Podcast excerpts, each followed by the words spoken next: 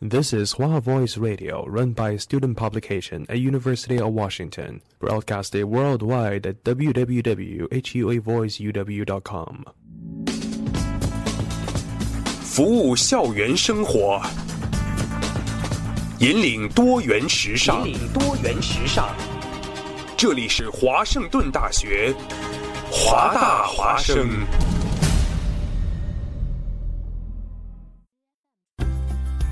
电影资讯抢先报，经典好片细细品，毒舌评论，动漫热荐，越听越好听，越听越动听，引人入声，声声入耳。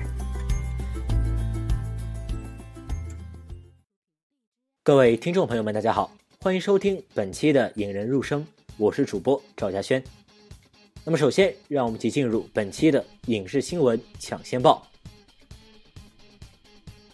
由 Genius Film 发行的王家卫电影合集《王家卫的世界》发布预告，回顾《重庆森林》《旺角卡门》《阿飞正传》《手》《春光乍现》《堕落天使》《花样年华》这七部电影的最新 4K 修复版。修复由王家卫监督和允许，合集将从十一月二十五日开始进行北美线上放映，于十二月十一日起于美国部分城市开启线下放映。接着来看。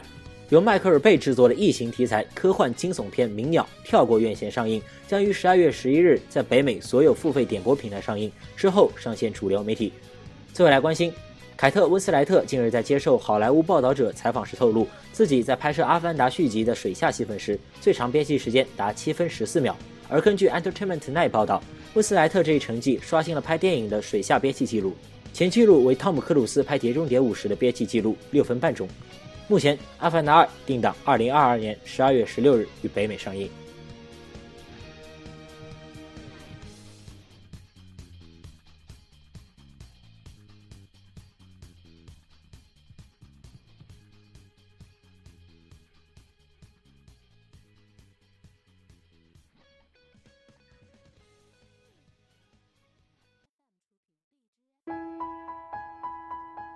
这里是越听越动听的。引人入胜。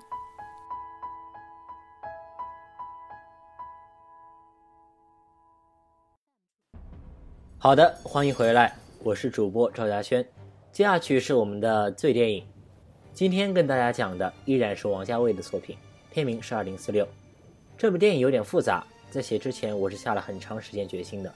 复杂是因为人物关系人多，且涉及到王家卫的另外两本电影《阿飞正传》和《花样年华》。虽然《花样年华》我上期已经跟大家介绍过了，但我觉得还是稍微有那么点复杂的。当然，如果大家感兴趣或者对这个复杂的程度的求知欲望很强的话，可以认真来听我讲讲，我也尽可能把它做到讲的通俗易懂。剧情根据人物分了好几条线，这些线看似独立，实则交叉在一起。二零四六是《花样年华》里周慕云和苏丽珍写武侠小说时候的房间，这部电影里也有这个房间。并且电影中的很多故事也都发生在这个房间，但二零四六这个数字在这部电影里还有一个意思，它代表了一个地方，一个可以去找回失去记忆的地方。二零四六里的周慕云依然是《花样年华》里的周慕云，他在新加坡求困潦倒的时候遇见了一个叫苏丽珍的女人，当然这个人只是同名同姓而已。这里的苏丽珍是个职业赌徒，永远戴着一只黑手套，他帮着周慕云在赌场里赢了不少钱。同时，也赢得了周慕云的爱意，但他拒绝了与周慕云双宿双栖的建议，因为他不能摆脱他的过往。周慕云在香港遇见了在新加坡认识的舞女露露，但露露却已经完全不记得他，只记得他曾经爱过一个叫旭的男人。啊，在这里我解释一下，这个叫旭的男人是张国荣演的，在《阿飞正传》中出现过。后来，露露被一个长得很像旭的男人杀死，因为他知道露露只是把他当成了替身。露露死在了二零四六的房间里，死在了他摆脱不了的过往当中。后来，周慕云认识了住在同一个旅店的五小姐白灵，白灵住的房间就是露露曾经居住过的二零四六号房。各种风花雪月后，白灵爱上了周慕云，但周慕云却只是逢场作戏，因为他也没有摆脱他的过去。周慕云居住的旅店的老板有两个女儿，大女儿静雯跟日本人谈恋爱，而遭老板的极力反对。因为静雯很喜欢写作，周慕云对她产生了当初对于苏丽珍的情感，但可惜静雯早已心有所属。周慕云把这种暧昧的情感写进了他的小说，并把自己带入角色中，试图在改变了空间和时间的想象中解开当年自己的那个心结。为什么当初多一张船票，苏丽珍却没有跟着他走？最终他得出结论，因为苏丽珍心中也有一个摆脱不了过往的那个人，那个人叫旭。是的，就是那个在《阿飞正传》中出现过的，也是露露念念不忘的人。故事大致就是这个样子。当然，影片中的人物远远不止这些。不过我觉得这么讲比较通俗易懂，而且其他的人物也都只是些辅助线索而已。二零四六继承了王家卫电影的一贯风格，隐喻、象征、明暗、色彩、音乐样样俱全，跟《花样年华》一样，这些手法和元素依然那么鲜明。比如电影中二零四六这个数字就是具有象征性的隐喻，包含了对过往的追忆、不舍，对于时间和空间的无奈。相比《花样年华》。二零四六显得更加阴郁，哪怕是片中大部分的灯红酒绿、歌舞升平的场景，虽然颜色都是大红大绿大色块，但明显感觉到导演是压了整个色彩的鲜艳度的。在场景上，导演也处处给人压抑的感觉，比如周慕云和白灵在第一次分手后的相遇，地点是在夜总会，但导演给他们的相遇镜头是在人潮拥挤中的擦肩而过，这种拥挤中的压迫感和热闹下的孤寂感会让人窒息。而导演在对于人物的刻画上也是给观众这样的感觉，他经常采用的是大特写，似乎想通过演员的脸部或者其他部位的特写直击人物的内心，让人物无所遁形。在音乐上，导演采用了大量的歌剧和浪漫的爵士相结合，给人以冲击感。大音量的歌剧下是激烈的争执，暧昧的爵士下是纠缠不清的情感。大开大合、大起大落之后，作为观众的我如过山车一般的压抑和难过。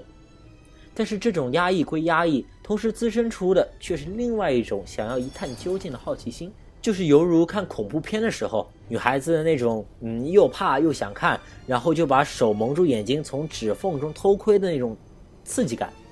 哎，对对对对对，就是偷窥的刺激感，犹如片中周慕云透过他居住的二零四七偷窥二零四六一样。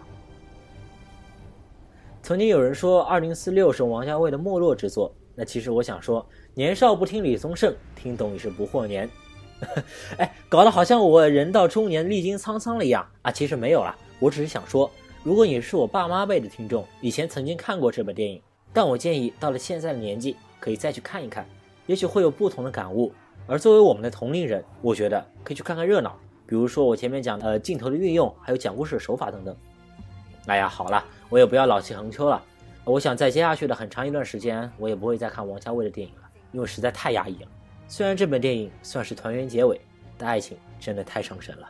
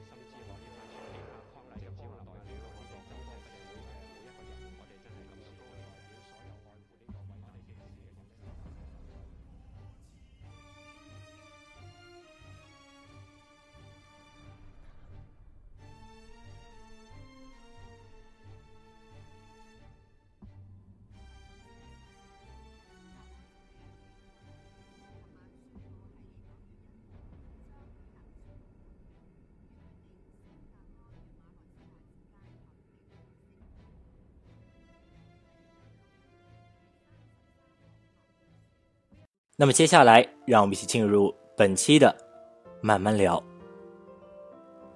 圣杯战争，这是一个像我这样的老二次元都应该熟悉的代名词。它是 Type Moon 出品的《Fate Stay Night》和《Fate Zero》等 Fate 系列作品中出现的概念。但今天我们要聊的并不是任何一部 Fate 动漫，而是其中一个角色。他是双手染血的圣人，天真的理想主义者，行事黑暗卑鄙的结果主义者，坑儿子的爹。也是正义的伙伴，他是 Fate Zero，以下简称 FC 中的卫宫切斯，以下简称切斯。但是这里我并没有说切斯是主人公，是因为其实 FC 中的角色都具有鲜明的特征，然后每一个角色都塑造的非常的立体，但唯独他值得我单独拿出来讲一讲。具体原因接着听就完事儿了。小时候的他还是个天真的、无忧无虑的少年，有自己喜欢的妹子，有严厉的魔术师父亲，有自己的没说出口的小小理想，当正义的伙伴，和普通少年没有什么区别。直到自己喜欢的妹子夏利因自己父亲的实验失败而变成丧尸，可能是因为感情或者胆怯等因素，切斯没有杀死理智尚存的夏利，导致岛上的所有人都变成丧尸死掉了。切斯认为这是自己没有杀死夏利导致的，于是他决定不再犯相同的错误，杀死惨剧根源的父亲。那年他还未成年。值得一提的是，动画中有一个镜头，在他弑父之后，切斯手中的枪已经再也甩不掉了。当别人问起他为何杀父时，切斯给出的答案是：只要父亲活着，就会不断的实验，小岛上的惨剧也会继续发生。而成为正义伙伴这个理想，在切斯心中，并不只是说说而已。在可能被父亲害死的人和自己的父亲这两个选项中，切斯选择了前者，并采取了行动，杀死父亲。而一旦决定下来，作为结果主义者的切斯会用最冷酷的手段，他不惮于以杀人的方式去谋求更少人受害的结果。在杀死父亲后，切斯被一位赏金猎人娜塔莉亚收养。娜塔莉亚是个赏金猎人，自然就会把切斯带入战场。在战场中，切斯长大了。他看见了真正的人间地狱，本性善良的他感觉无比痛苦。在随后的一次任务中，在飞机上，娜塔莉亚因为没能完全处理掉一名魔术师，从而使得整架飞机的人全部变成丧尸，唯独他逃进了飞机的驾驶舱，平淡的和切斯汇报目前的情况。这时的切斯又一次做出了一样的选择，他说：“你是我真正的家人。”然后在小艇上向着飞机的方向扣下了手中导弹的扳机。原因是因为飞机着陆会造成更多的伤亡。他还是那个魏公切斯，但是这一次他哭了，嚎啕大哭。可能是因为跟着娜塔莉亚上战场久了，切斯越来越觉得自己没有能力改变世间之恶的现状。通俗一点来讲，就是坏人好像多的杀不完，所以切斯才会选择加入圣杯战争，成为 Master。因为传说圣杯有着实现一切愿望的功能。在这期间，他遇到了自己的妻子。爱丽丝菲尔冯爱因兹贝伦，然而幸福有限，妻子的生命是为圣杯战争产生的，圣杯成型即是妻子的死期，理想的终点亦是幸福的终点。魏公切斯犹豫过、软弱过，甚至想过带着妻子逃离，这是人追求幸福的本能。但他走向理想的终点的脚步一直不曾停止。魏公切斯是一个为了理想付出一切的人。他的正义矛盾可以理解为一个王道者的做法，就是通过牺牲一小部分来成就他眼里比较大的正义。这和侠道者，也就是骑士道有所不同。侠道者会通过手段正义去做事，但结果未必是好的。两者一对比可知，侠道者的正义来源于手段而非结果，而王道者可能结果比较正义，但是非法的手段已经侮辱了正义一词。或者可以用另外一个非常经典的悖论来阐述，也就是电车悖论。假设你作为一辆电车司机，突然发现前面的铁轨上有五个人，但是你并没有机会刹车。如果不变轨的话，那五个人必死；而若变轨，另外一条轨道上会有一个人被杀死。这是一个没有正确答案的悖论，也是对功利主义最响亮的质疑。五个人的生命和一个人的生命孰轻孰重，没有人敢轻易的下结论。这是一个伦理学和哲学上永恒被讨论和无解的命题。然而现实中，人们。必须被迫做出选择。纵观全集 FC，切斯所做的一切必将被人们所唾弃、所厌恶、所憎恨。倘若我们是被拯救的那五个人，也不会认同切斯司机的做法，因为他确实杀死了另外一个无辜的人。人们在生命攸关的时候可以做任何的乞讨和承诺，而当安全归来时，道德的嘴脸便会回到统治地位。有些时候，我们会觉得这件事的做法对与错。但是很少关心结局如何。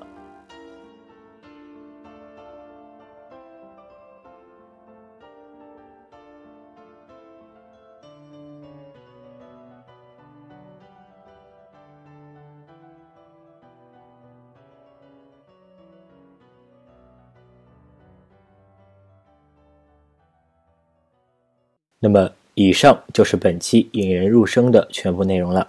再来听一首歌结束本期节目吧。这首歌是来自刚刚慢慢聊中的配乐也同样是 fc 的片尾曲满天。其中的歌词作为无悔的象征降下的雪的洁白在感受温暖后便会消失殆尽只剩下美丽的梦撕裂着你。冰冷的眼神中的温柔与真实辉煌闪烁的群星背向着天直到仇恨的祈祷堕落在这片天空为止。这应该就是卫公切斯最好的写照了吧。我是主播赵佳轩，那我们下期再见。